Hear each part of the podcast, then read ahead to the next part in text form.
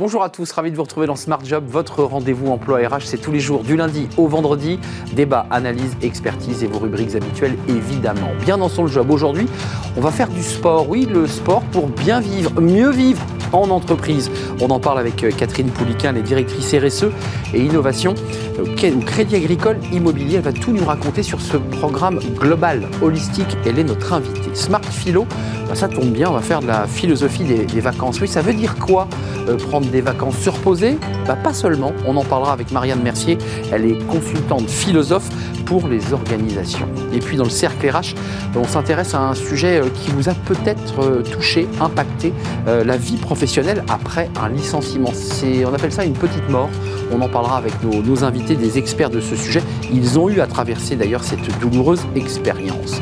Et puis pour terminer notre émission Fenêtre sur l'emploi, la situation des jeunes diplômés à l'été 2023. Où en sommes-nous euh, eu égard à la crise Covid? On en parlera avec Julien Breuil.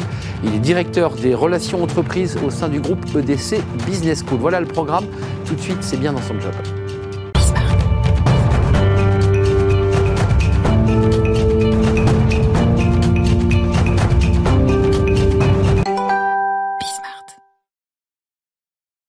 Bien dans son job. Tiens, on va chausser euh, nos baskets, on va mettre un short et on va aller faire du sport. On parle de sport aujourd'hui, pas le sport pour le sport, le sport euh, en entreprise. On en parle avec Catherine Pouliquin. Bonjour Catherine. Bonjour. On est très heureux de vous accueillir, directrice RSE Innovation Crédit Agricole Immobilier.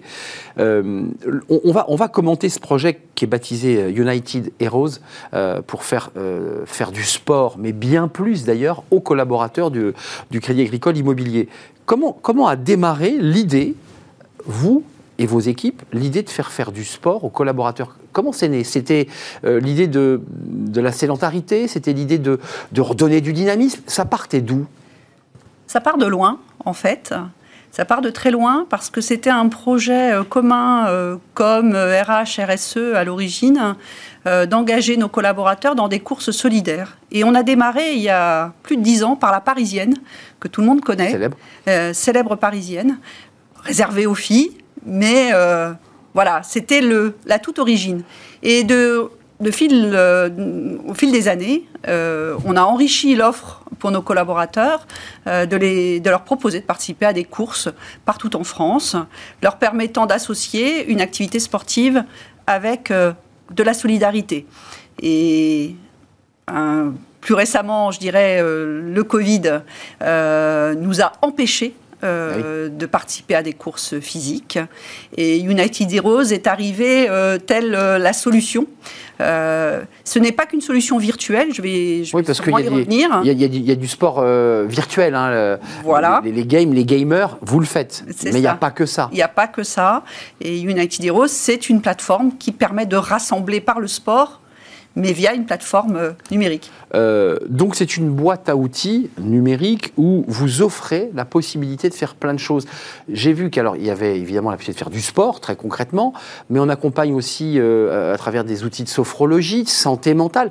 C'est-à-dire vous utilisez le sport comme un prétexte en fait. On utilise le sport parce que ça fait du bien à notre santé déjà et que c'est bon pour le moral, c'est bon pour notre santé. Et c'est une base finalement euh, qui nous permet, euh, au travers de ce prétexte, de proposer aux collaborateurs euh, de se rassembler par équipe au travers d'activités sportives. Mais je, je dirais que ce n'est pas uniquement le sport, puisque au travers de la plateforme, on peut faire du jardinage, tout ce qui est tout ce qui consiste à se mettre en mouvement contribue à, cette, à, cette intention-là et au, bien-être euh, qui en découle. Il y, a, plusieurs effets hein, à, votre, programme, parce que c'est un programme global. Il y a évidemment ce bien-être euh, pour soi-même, puis il y a quand même l'idée d'appartenir à une entreprise qui donne des outils à ses collaborateurs, en, termes d'abord d'effectifs, d'évolution du nombre de participants. Parce que quand vous êtes dans une entreprise, vous dites à des personnes, bon, on va faire du sport, Bon, bah, il y a les sportifs qui sont convaincus, puis il y a tous ceux qui, vont à la machine à café et puis qui prennent l'escalier pour le parking. Euh, comment vous les mobilisez et comment vous avez senti, je dirais, une mobilisation sur ces sujets? Alors on avait, euh, comme je le rappelais, euh, un terrain déjà favorable hein, au travers des courses, où on avait un taux de succès qui était quand même très important. Donc on avait ce socle de collaborateurs déjà mobilisés, motivés. Ça nous a aidé à entraîner les autres. On est parti en, en début 2022 avec 50 inscrits. Et à l'heure où je vous parle, ils sont 250 à avoir rejoint euh, les équipes. On les a organisées par, euh, par team professionnel. Ça nous permet aussi de rassembler des collaborateurs qui sont, euh, je dirais, répartis dans les grandes métropoles partout en France.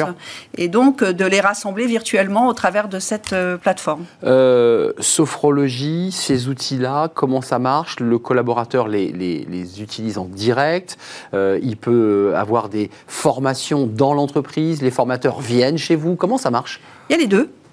Au travers de la plateforme, nous, on propose un certain nombre de challenges.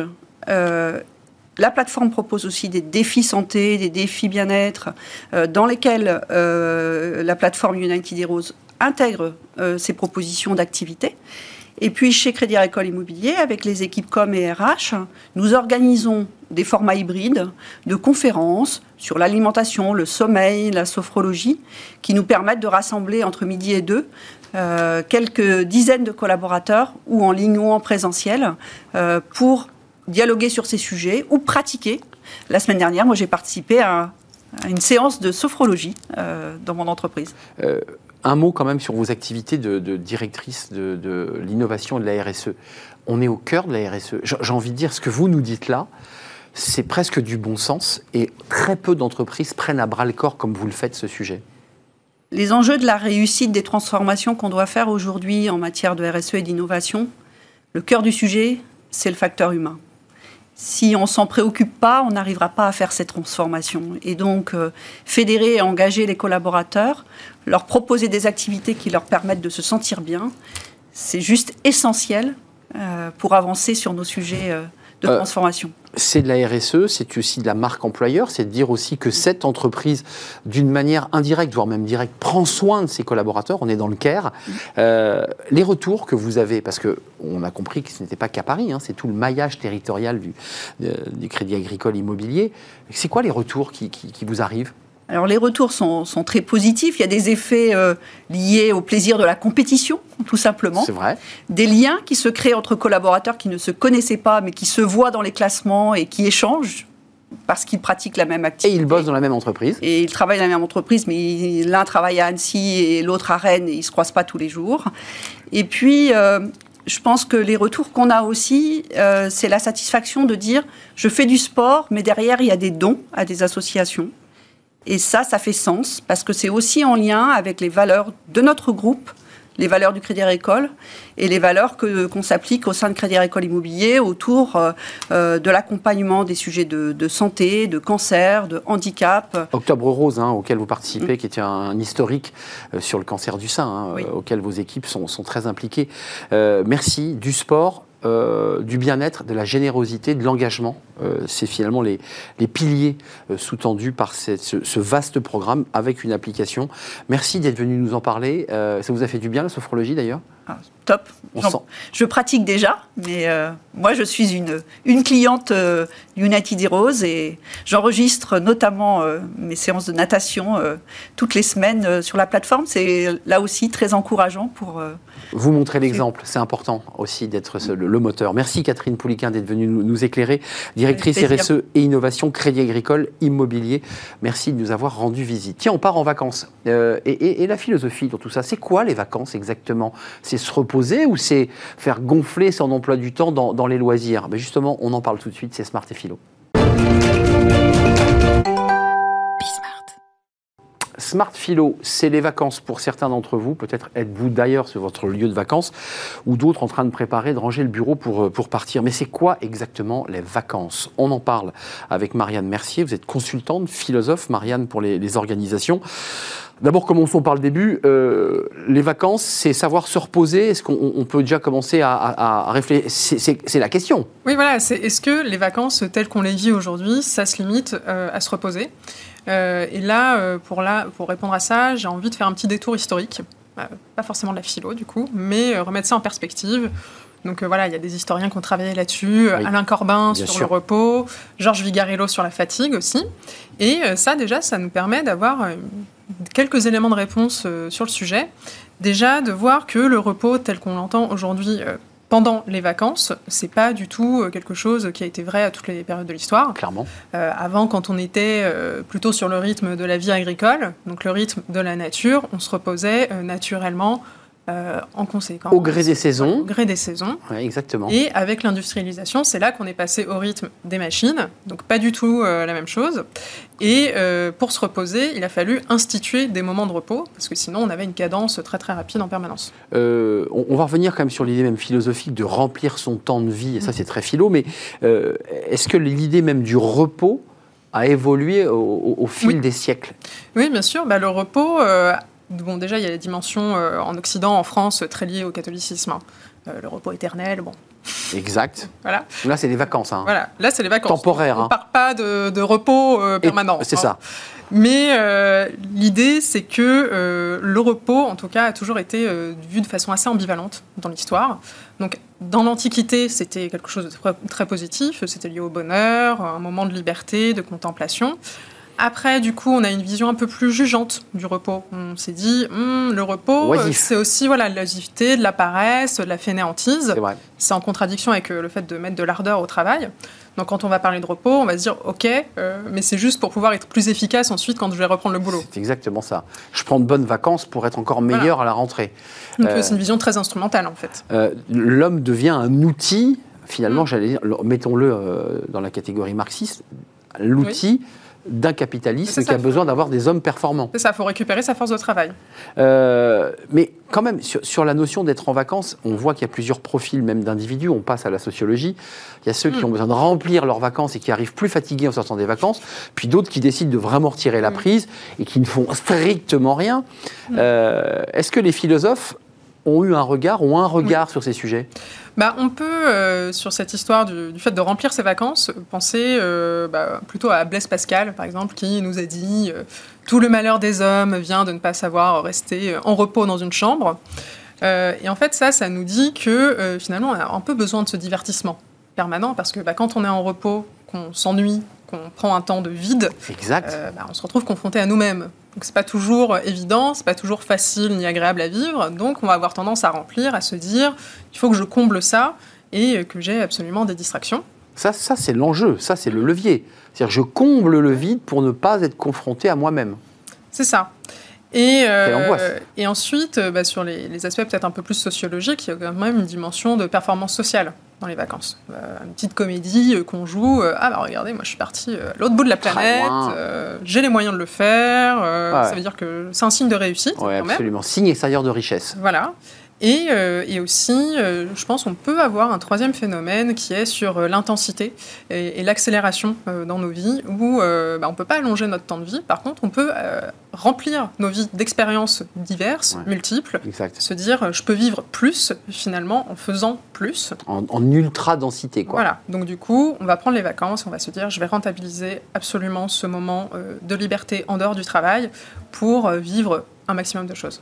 Alors, la philosophe que vous êtes et la citoyenne aussi, Marianne, c'est euh, avant de nous quitter, parce que c'est la dernière chronique philo de, la saison, donc il faut quand même évidemment euh, en profiter.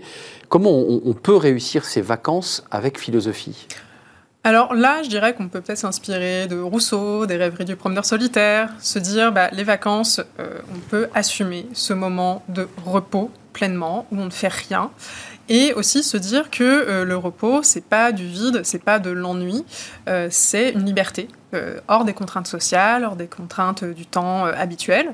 Donc on peut juste se laisser un petit peu une ouverture, se dire je vais me laisser surprendre, je vais rien prévoir aujourd'hui, je vais voir ce que la vie m'amène naturellement, et voir ça un peu comme un outil de, créativité aussi, hein, cette liberté. Et aussi, peut-être qu'on peut conclure sur un droit à la paresse, euh, se dire je m'autorise là à ne pas être productif. Titre d'un livre, hein, Le droit à la paresse. Hein. Tout à fait. Très bon livre. Très bon livre. Et euh, finalement, on peut un petit peu déconstruire cette idée-là et se dire bah oui, c'est un droit. Redevenez vous-même. Redevenons nous-mêmes à l'occasion de ces moments de vacances, de, repos obligatoire, puisque c'était dans le code du travail, c'est obligatoire. Merci Marianne. Euh, je vous dis quoi Bonnes vacances alors Bah oui, bonnes vacances à vous. Vous partez loin ou vous restez en repos à la Rousseau, vous? Je vais faire les deux. Mmh. Ah, d'accord. L'être humain est complexe. Merci Marianne Mercier d'être venue nous rendre visite, consultante philosophe pour les organisations pour cette dernière chronique Smart Philo. Euh, on fait une courte pause et on va s'intéresser à un sujet alors euh, un peu loin des vacances euh, parce que ce sont des vacances parfois forcées, les licenciements, le choc du licenciement, on en parle, la vie après un licenciement, comment on reconstruit sa vie après ce choc du licenciement? On en parle avec nos invités, c'est le cercle RH et c'est le débat de Smart Job comme chaque jour, juste après la pause.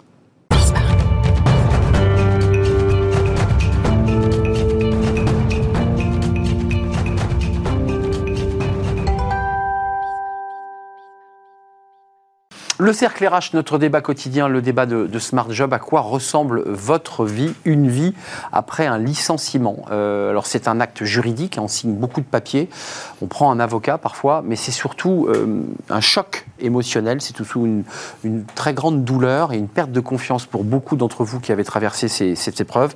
Et on en parle avec mes, mes invités parce que évidemment il y a une vie après un licenciement, c'est aussi l'objet de cette euh, émission. Katia Dayan est avec nous, bonjour. vous êtes ici fondatrice Les Papillons de Jour. Je vous ai fait une petite feinte, hein, vous avez vu euh, entreprise, entreprise adaptée, c'est d'ailleurs, je crois, écrit sur votre t-shirt. Oui, c'est vrai, voilà. Vous êtes venu avec votre marque. merci, euh, merci Katia d'être avec nous. Marie-Liesse Morgot. C'est tout. Ravi. Marie-Liesse Morgot, vous êtes la directrice générale de Next Move. Euh, vous nous parlerez de votre entreprise dans quelques instants et l'accompagnement et les conseils mhm. que vous apportez. Et Benoît Durand Tinès, président de Wayden et auteur de Steve, vous étiez venu il y a un peu plus d'un an et demi mhm. sur notre, notre Euh, savoir rebondir après 45 ans, édition Idéo. Euh, juste commencer par vous, parce que votre histoire a fait naître euh, votre entreprise et votre, votre action. Mm. Qu'est-ce qui s'est passé? Qu'est-ce que vous avez traversé? On, dit que c'est une petite mort, un licenciement bah, la, première fois, la première fois que ça vous arrive, oui. Moi, j'ai travaillé pendant plus de 20 ans dans des grands groupes. Puis un jour, euh, voilà, je me suis fait licencier. Donc euh, il faut, euh, faut réagir par rapport à ça, prendre des décisions. et, et puis la décision que j'ai prise, c'était de monter une entreprise qui est devenue entre-temps aujourd'hui Wayden, un des leaders du management de transition en France. et chez Wayden, on rencontre plus de 1000 dirigeants par an, physiquement, euh, et on est confronté justement à cette euh, vie post-licenciement, c'est-à-dire euh, il y a une grosse partie des candidats qui arrivent au moment où ils sont entre deux jobs. J'appelle ça entre deux jobs parce que le licenciement, pour moi, c'est c'est plus une sanction aujourd'hui. Pardonnez-moi, je pense à la pub Free euh, je cite la marque, qu'importe, on voit la, nana qui, veut concurrencer Free et qui dit écoute, on a trouvé une super solution, euh, on a réduit de 20 centimes l'abonnement, mais toi, tu es viré. comment ça se passe? Comment on apprend qu'on est licencié? On vient vous voir, on vous dit écoute Benoît, bon bah là il te reste 15 jours, tu vas passer à la compta, tu prends ton enveloppe et on y va? Alors Ça je pense que ça dépend des, euh, des, cultures des entreprises. Et des cultures d'entreprise. Il y a des entreprises un petit peu abruptes où ça se passe comme ça et mm. puis euh, ça, ça bien dans la pub. Euh, moi j'étais dans une entreprise qui était un peu, un peu abrupte, donc ça s'est passé un petit peu violemment, mais après euh, je dirais, euh, quand ça vous arrive, ça dépend de la manière dont vous réagissez vous. Est-ce que vous passez les courbes de deuil en temps réel ou, est-ce que vous êtes accroché à l'entreprise Puis il y a des gens qui, qui les passent jamais. Hein. Katia et, Marie-Liesse, je voulais juste évidemment qu'on parle de ce sujet, mais que vous puissiez vous présenter aussi par rapport à ce que vous faites, parce que votre, dire, votre business, votre enjeu, c'est d'intégrer des personnes en situation de handicap, invisibles pour une grande partie d'entre elles, et de dire j'y crois. Euh, c'est des personnes qui, dans leur parcours aussi, quand elles vous le racontent, ah, ont été cassées. Complètement. Alors moi, ce sont, alors moi, donc, donc les papillons de jour, ce sont euh, des agences de communication en France, c'est vrai, donc 360 hein, avec toutes les expertises que l'on connaît euh, dans une agence de com, mais c'est aussi la réinsertion professionnelle et la passerelle vers l'emploi. Pourquoi? Parce que d'abord, je suis une entreprise adaptée, donc nous on est entreprise adaptée, c'est un modèle économique qui emploie euh, à peu près 50% de personnes en situation de handicap. Ça, c'est l'obligation légale. Avant c'était 80, maintenant c'est 50. Et les entreprises qui font appel à vous peuvent justifier et les entreprises de s'appuyer sur une entreprise. Voilà. Pour moi, c'est de l'emploi indirect. Moi, ça. fait plus de 10 ans que j'ai mon groupe. Aujourd'hui, euh, pour moi, c'est de l'emploi indirect. Les grands groupes ne peuvent pas embaucher en interne pour plein de raisons. C'est vous. D'accord? Donc, en passant par, par nous, en, en, nous faisant de la sous-traitance sur des prestations de services, eh bien, elle crée de l'emploi. Maintenant, l'autre partie, c'est qui sont mes salariés? Quels sont les profils de mes salariés Et leur parcours. Et leur parcours.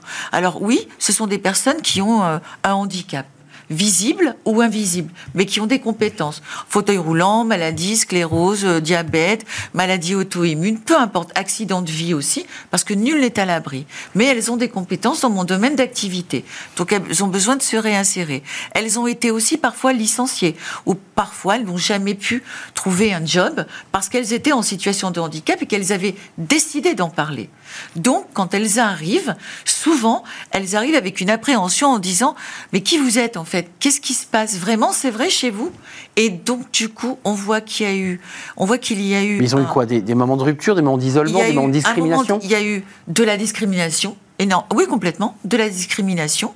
Pas toujours, mais oui, il y a eu de la discrimination, parce qu'on ne prend pas le temps d'eux, mais maintenant, aujourd'hui, heureusement, ça a évolué. Moi, je vous parle de ça il y a plus de 15 ans. Il y a eu aussi des licenciements qui ont été extrêmement brutals pour des personnes qui ont fait des 20 ans de carrière.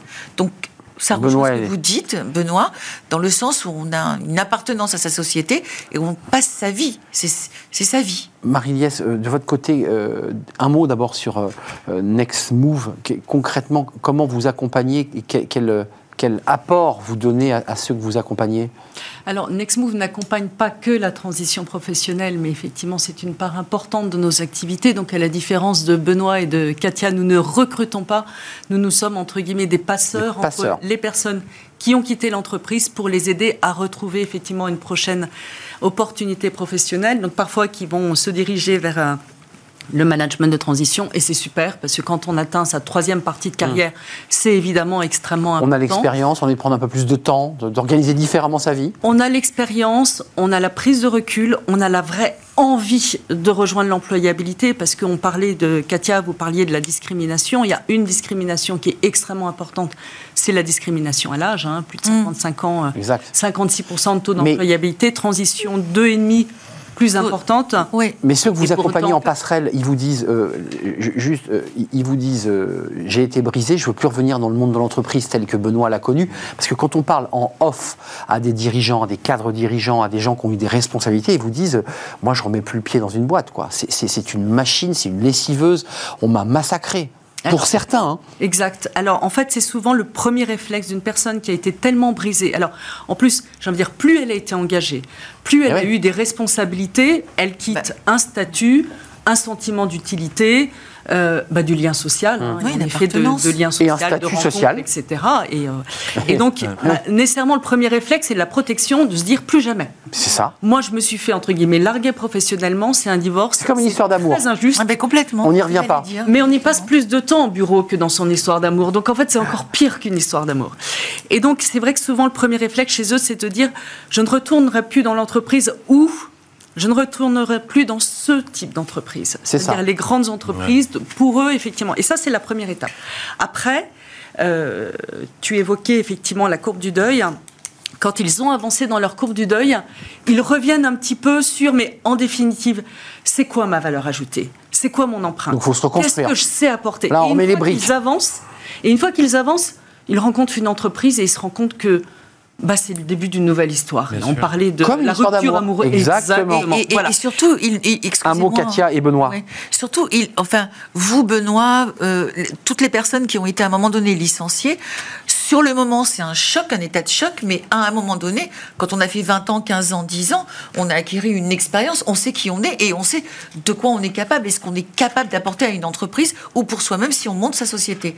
Donc, à un moment donné, c'est juste ce delta de temps en disant, posez-vous, nous, on accompagne et on reforme et on fait là aussi de la reconversion, etc. Mais on leur dit, attendez, non, non, tout va bien. Tout va bien. Parce qu'à un moment Hmm. C'est la donné. confiance, hein, c'est, Voilà, euh, tout va bien. Vous avez été licencié, ok, soit c'est l'entreprise qui se sépare de vous. Mais vous, vous êtes une personne avec une expertise et une expérience incommensurables. Benoît, après, a parlé de la courbe de deuil, je- le modèle Kubler-Ross, parce que c'est c'est une courbe assez Voilà. intéressante Ouais, Ouais. et sur laquelle vous vous êtes appuyé. Euh, elle dit quoi, cette courbe de deuil? Elle dit quand même qu'avant de retourner au combat et d'aller séduire une autre Ouais. entreprise, pour faire une métaphore amoureuse, euh, ou d'essayer d'être séduisant, il faut d'abord se reconstruire. On Mais quand même la un courbe petit de deuil, elle est valable dans tous les moments de la vie où il y a des changements. Et donc, ça passe par des étapes qu'il décrit très, euh, voilà, refus, colère, tristesse, etc. Résignation, Avant refus de résignation, avant de reconstruire vers le positif et de regarder devant. Et la seule chose qu'on maîtrise pas, c'est le temps. Et ça dépend de chacun. Vous, vous avez mis gens combien qui de temps passent le temps en, temps en temps réel et puis d'autres qui, euh, qui le passent jamais. Vous, hein, ça a pris simplement. combien de temps Euh, Bon, déjà, on focus sur, euh, sur euh, mon aventure, mais c'était il y a 15 ans et ça a été la plus belle euh, chose qui me soit arrivée Ouais, a posteriori. C'est pour ça que vous êtes là aujourd'hui. sur ce que Marie-Liès disait tout à l'heure. Moi, je crois qu'il y a une équation aujourd'hui euh, qui est encore fortement engrammée, euh, on va dire dans les gens de plus de 45 ans, parce que ça, c'est mon, c'est mon écosystème.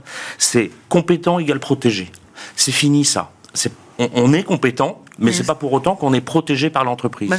Et aujourd'hui, c'est des choses qui sont encore pas assez euh, euh, compris par euh, les salariés euh, qui se, j'aime bien dire, qui se font quitter par leur entreprise, euh, tout simplement. Largués, et ils ouais. le prennent pour eux. Ouais. D'où ces courbes de deuil. Sentiment de culpabilité, ça c'est assez typique. Aujourd'hui, la Je- je- compétence, elle dure 6 ans. Ouais. Euh, donc, il faut, se, il faut en permanence euh, vivre Vous avez- en permanente bêta. Benoît, vous avez, vous avez et toutes les, tous les trois masculins qui le remportent, c'est la grammaire. euh, vous, vous avez licencié, vous ou pas Maintenant que vous êtes patron?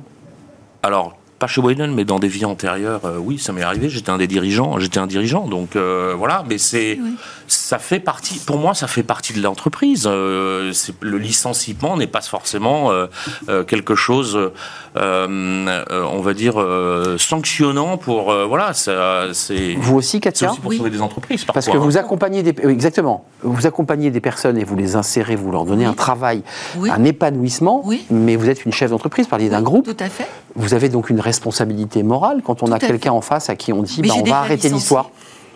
J'ai déjà licencié, mais je pense aussi qu'il est important de comprendre que la façon dont on va licencier, les raisons pour lesquelles on va licencier une Les mots qu'on prononce. les mots qu'on prononce, l'attitude aussi, et puis on, on ne lic- enfin, on est on on n'est pas dans le cas de figure de grands groupes qui ont été sur des licenciements Oui. abusifs, ou massifs. Voilà. ou massifs. On n'est pas là-dedans. Les fameuses charrettes. Ouais, ouais. On n'est pas dans la charrette, on est plutôt dans un licenciement. Moi, j'ai licencié de par mon ancien métier dans maison de grands groupes, et j'ai licencié chez moi en tant qu'entreprise adaptée. Ça m'est arrivé parce qu'à un moment donné, il y a des dossiers où, pour ne pas mettre l'autre à défaut, parce que certaines personnes atteignent des, Un seuil de compétence. seuil- non, c'est pas un seuil de compétence. C'est que voilà, la vie fait que euh, peut-être qu'à un moment donné, on a été à 100% dans son entreprise. Et on l'est moins. Et puis c'est pas qu'on l'est moins, c'est que c'est la vie qui veut ça, parce qu'il y a eu le Covid, parce qu'à un moment donné, on a d'autres problématiques. Non mais je, Et- je, voulais avoir le champ contre champ. On Et- parle des licenciés, mais il y a aussi quand même. comprendre. Moi, ce que je veux comprendre, c'est à un moment donné, pour moi, le licenciement dans une entreprise est un échec. Se séparer d'un collaborateur qui a donné 7 ans, 8 ans, 10 ans de sa vie, pour moi, c'est dramatique. C'est quelque chose qui me met par terre, parce que ce que je, ce que je prône, c'est euh, les carrières et la Ouais, pérennité d'un emploi. Et faire grandir. Et faire je trouve quand grandir même on attend Benoît beaucoup. On attend et Marie-Liège, je beaucoup- veux savoir si elle a licencié. On attend beaucoup de l'entreprise Benoît aujourd'hui, pas mais savoir si j'ai licencié.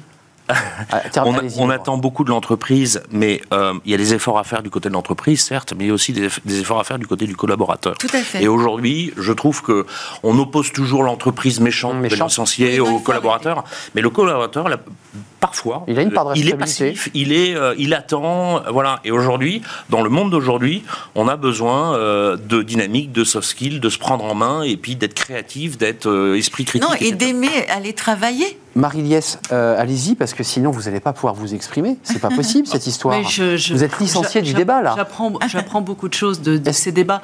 Oui, bien sûr, ça m'est arrivé de, de licencier. C'est toujours compliqué de licencier. Évidemment, quand on fait notre métier, on est très sensibilisé à, à la façon d'eux. Après, euh, Mais au malgré tout, Ouais. c'est difficile pour une personne effectivement qui se fait licencier euh, de l'être, même si on a pris, j'ai envie de dire, tous les égards qu'il fallait. Qu'est-ce qui fait qu'un licenciement est violent? Il est violent parce que c'est soudain.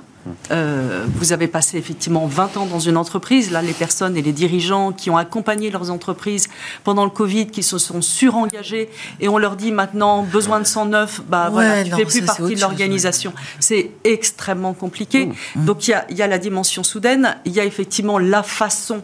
Certaines entreprises savent très très bien le faire. hein. Et nous nous sollicitent en définitive en amont. C'est-à-dire que travailler avec Nextmove euh, sur la dimension transition professionnelle, c'est aussi pour l'entreprise une garantie de pacifier, entre guillemets, la séparation. Ils nous rencontrent, ils, euh, ils visitent nos locaux, ils se disent, mais ça a l'air... euh, voilà, ça a l'air d'être une expérience qui est sympa. On a les égards pour moi, etc. Donc déjà, ça pacifie. Et puis, j'ai envie de dire à moyen terme et à long terme, ça évite le ressentiment, parce qu'il n'y a rien de pire pour une entreprise qui s'attache pas sur le offboarding, qui fait partie de l'expérience. Très mauvais, hein, les ambassadeurs négatifs. hein. Très très mauvais. Et pour eux, très mauvais pour eux aussi. c'est bien très mauvais. mauvais. Mauvais pour eux parce que l'ambassadeur va démultiplier à chaque dîner en ville et à chaque. Mais c'est ce qu'on disait. C'est terrible, un licenciement qui se passe mal, Ah, vous, le gardez à vie, ce licenciement qui se passe mal. C'est ça. Et, et- et je, rejoins, je vous rejoins beaucoup. Et puis Benoît, on, voilà, pour des raisons antérieures, on, on se connaît euh, voilà, de, de- de par des expériences professionnelles euh, similaires. Oui, effectivement, aujourd'hui, les mots que l'on emploie. Mais je voudrais vraiment insister sur le fait du Covid.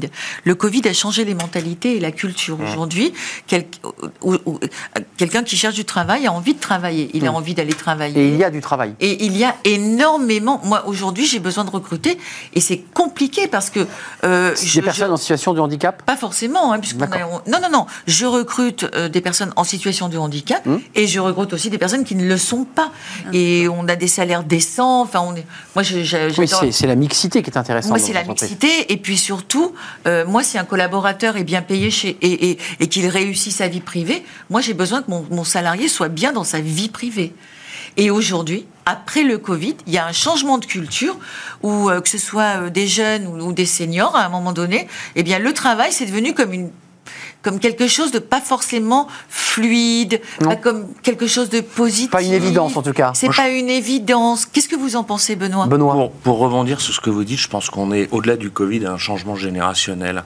Euh, vous Ouais, savez, on devient raison. à partir de 45 Donc le rapport au licenciement, excusez-moi, n'est plus tout à fait le même. Et en fait, Bah oui. il y a toute une période, il y a toute une catégorie de personnes Les slasheurs. 45 ans, qui sont des gens qui ont vécu comme moi, euh, Ouais. j'ai 52 ans, dans l'ancien monde, Ouais, on va dire. un homme Pas fidèle, digital Benoît. native, etc. je suis obligé de me transformer parce que je vois des choses qui arrivent qui sont Ouais. jamais arrivées aussi vite. Et puis tous les gens qui ont moins de 45 ans digital native, ils arrivent beaucoup plus libres, beaucoup plus euh, voilà. C'est pas des gens qu'on licencie, c'est des gens qui démissionnent. C'est exactement ce que je voulais ils vous dire. prennent leur liberté. Les gens- les gens- Et Ouais. aujourd'hui, il y a cette dualité euh, qui est encore euh, pour quelques années où on est dans une charnière générationnelle C'est qui est accélérée par le digital. Ouais. Et voilà, à mon avis, c'est une des raisons fondamentales qui crée ce Euh, voilà, tout ce brouhaha. juste avant de nous quitter, cette émission. J'ai j'ai lu, Marie-Liesse, peut-être me trompais-je, mais qu'une partie de ceux qui avaient été licenciés, alors ça dépend des métiers, ça dépend des secteurs, ça dépend du niveau euh, de qualification, mais un certain nombre d'entre eux, au-delà du management de transition, disaient tiens, je vais monter ma boîte. Parce Oui. que, en fait, je veux devenir mon propre patron, ça me renvoie à ma, à ma liberté et à mes choix. C'est important ça. Quand on accompagne un dirigeant chez Nextmove, euh, j'ai envie de dire, il y a la dimension effectivement accueil, courbe du deuil, etc., donc, qui est la résilience. Donc on les met dans des communautés d'intérêt, des communautés de métiers, de projets, etc. Mais surtout, on leur redonne à la fois confiance, mais leur dit, mais vous êtes beaucoup plus libre que vous voulez bien l'imaginer. Et donc, évidemment, il y a différentes options. Il y a le management de transition, mais il y a aussi la capacité de créer une entreprise. Alors nous, on a un incubateur programme qui fonctionne très bien. Donc euh, hier, on avait une présentation dans le cadre du séminaire euh, Human and Work, et euh, nous avons accompagné donc 45 projets d'entreprise. Et là, bah, ça donne une énergie énorme, non seulement aux personnes qui ont l'idée, mais qui vont s'appuyer sur la communauté Ouais, le pour réseau, avoir ouais. des compétences, etc. Ça reconstruit. Donc, là, ça bat son plein. Euh, Bah, c'est le cas de Benoît, au final. Enfin, c'est un peu votre histoire. Ouais, Vous avez votre euh, boîte, vous, êtes savez- libre, vous, vous en- vous embauchez et vous licenciez même. Je crois fondamentalement que euh, le CDI tel qu'il est reste quand même le mode opératoire normal aujourd'hui. Il est majoritaire, hein, d'ailleurs. hein. Après, euh, Je suis d'accord avec vous. c'est une volonté de liberté euh, liée. à- Enfin, ce, que nous, quand on rencontre des, des managers de transition candidats qu'on va sélectionner, euh, le, le point majeur qu'on pourrait, si on le résolvait, tout irait bien, c'est la perte d'existence sociale. Mais bien sûr, Vous quittez job, évidemment.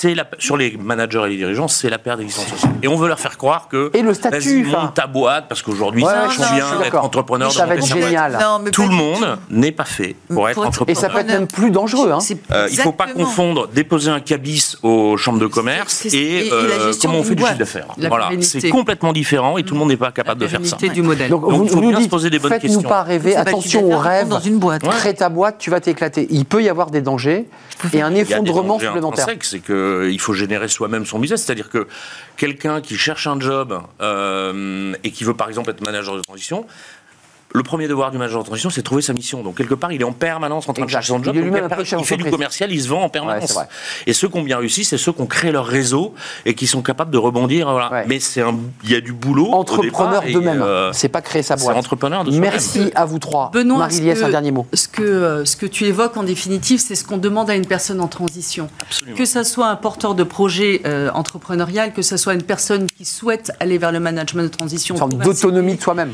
Il y, a, il y a la dimension d'autonomie, il y a la dimension de proactivité. Nous, notre signature, c'est For Leaders in Motion, c'est allez-y, soyez curieux, rencontrez effectivement des personnes, osez. Mais euh, Je pense aujourd'hui que de toute façon, le dernier c'est ce qu'on- c'est ce qu'on demandera à tout le monde. Moi, il y a une phrase que j'aime bien, c'est Reid Hoffman qui l'a dit. Il dit euh, il faut vivre en l'état de permanente bêta, c'est-à-dire même le salarié dans l'entreprise. Euh, moi, je vois des gens passifs, je vois des gens sur LinkedIn, ils ont que des contacts dans leur entreprise.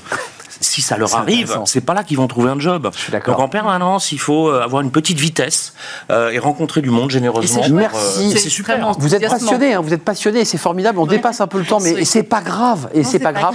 Euh, vous ne serez pas licencié pour autant de ce débat. Katia Dayan, merci. Mais- Juste un mot. Combien vous recrutez sur une émission emploi Vous avez combien de Ah, sur là, j'ai euh, 14 postes. 14 postes Ah, ouverts. 14 postes ouverts au, au papillon de jour. D'accord. Mais Voilà. allez donc sur l'onglet papillon de jour parce que ça vous donnera Ouais, peut-être ouais, envie ouais. d'aller rejoindre cette appelez-nous, entreprise. Voilà, on a plusieurs agences en France. Personne en situation de handicap, entreprise adaptée, hein, c'est un terme juridique. Oui, oui. Euh, Benoît, combien de recrutements? Oh, le management de transition, euh, c'est une activité en ce moment qui explose et qui prend une vingtaine de pourcents par an. C'est vrai. Euh, et c'est plutôt à nous de sélectionner euh, les Ouais. bons euh, pour Ouais. les mettre sur euh, les bonnes missions. C'est ça. Euh, voilà, on a le problème inverse que du recrutement euh, actuel. Euh, Marie-Liès Alors, nous, la bonne nouvelle, c'est qu'on a un vivier de peu ou prou 100, 150 personnes hein, disponibles. Et nous, on va les chercher chez. Next Move.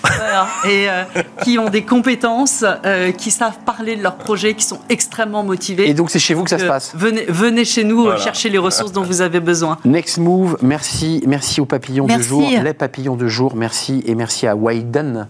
Wayden Wayden. Wayden, je trouve ça assez joli hein, au son. Merci à vous trois, merci Benoît Durand, euh, Tinez, merci Katia Dayan, merci Marie-Liès Morgot d'avoir partagé ce moment avec nous sur le plateau de Smart Job. On termine avec Fenêtre sur l'emploi, évidemment.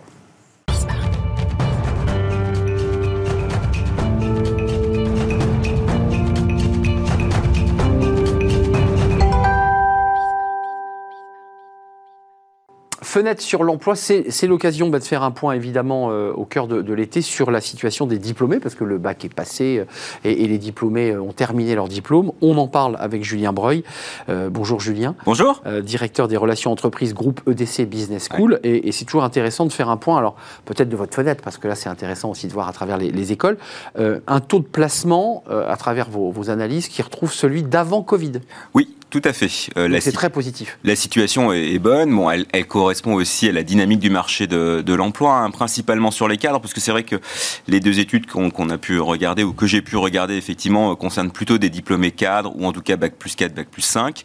Et c'est vrai que sur les deux études, quand on regarde, pour ne pas les citer, celle de, de l'APEC, on voit que 88% des diplômés bac plus 5 de la promo 2021 sont désormais en emploi. Et si on regarde plus sur les écoles liées à la conférence des grandes écoles, dont nous faisons partie, là, on atteint un taux d'emploi net de plus de 90%, euh, 90,5%, en augmentation encore par rapport à la session précédente. Donc c'est très positif. Donc c'est très positif. Les étudiants trouvent un job euh, relativement rapidement, et puis on le verra tout à l'heure, sur des critères ou des indicateurs, on va dire, plus qualitatifs qui sont aussi en augmentation et qui sont, euh, et qui sont intéressants. Justement, focus, Julien, sur ces fameux indicateurs qualitatifs. C'est- bien beau de trouver un job, mais c'est quel type de job et son niveau de rémunération? Là aussi, euh, bah, les CDI progressent. Exactement. Alors, je pense qu'il y a trois indicateurs qualitatifs. Il y a effectivement la, la pérennité du contrat, CDD, CDI. On a souvent dit que euh, les étudiants, et notamment les plus diplômés, étaient moins attachés au CDI.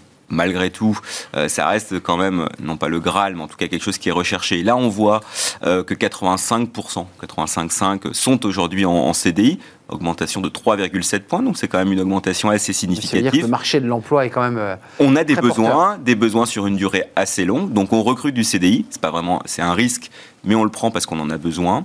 Ce sont des profils qui sont plutôt des postes de cadre. Alors même si encore une fois, on dit souvent la notion de cadre aujourd'hui pour un jeune diplômé, elle est moins vraie. On parle plutôt d'expert ou de manager selon, mais pas Ou de forcément talent, parfois. ou de talent. Euh, mais là aussi, on est plutôt sur des postes, on va dire, si on prend la notion de cadre comme des postes à responsabilité. Bien sûr. Là encore une fois, euh, ce chiffre progresse à 87,4 en augmentation de 1,3. Et puis surtout, la rémunération progresse également. Euh, alors, pas uniquement liée à l'inflation, mais en tout cas, elle progresse, euh, puisqu'on a besoin d'attirer des profils et des talents. Donc la rémunération aussi a besoin d'être augmentée. 38 184 euros brut. Ouais. Euh, donc c'est du brut, il faut Oui. préciser. Rémunération moyenne. Euh, la moyenne, hein, euh, hors prime évidemment. Oui. Donc c'est pas mal hein, pour un début de, de C'est une carrière. bonne rémunération, clairement. Alors vous verrez que tout à l'heure, ils se plaignent quand même de cette rémunération à court terme ou à moyen terme. Après, c'est vrai que le conseil qu'on peut donner, c'est que plus vous partez haut, plus c'est simple aussi après de progresser pour avoir une rémunération qui correspond à vos attentes. Ça c'est vrai. Euh, le retard est toujours difficile à rattraper, donc c'est vrai que la négociation du premier jamais, emploi, on le rattrape difficilement. on est d'accord. euh, pour euh, justement, donc c'est important de bien négocier cette première rémunération et elle est en augmentation. Alors, dynamique pérenne, euh, hausse des CDI, tout ça, c'est très positif, avec quand même un point de vigilance quand même dans l'intégration des, des jeunes diplômés.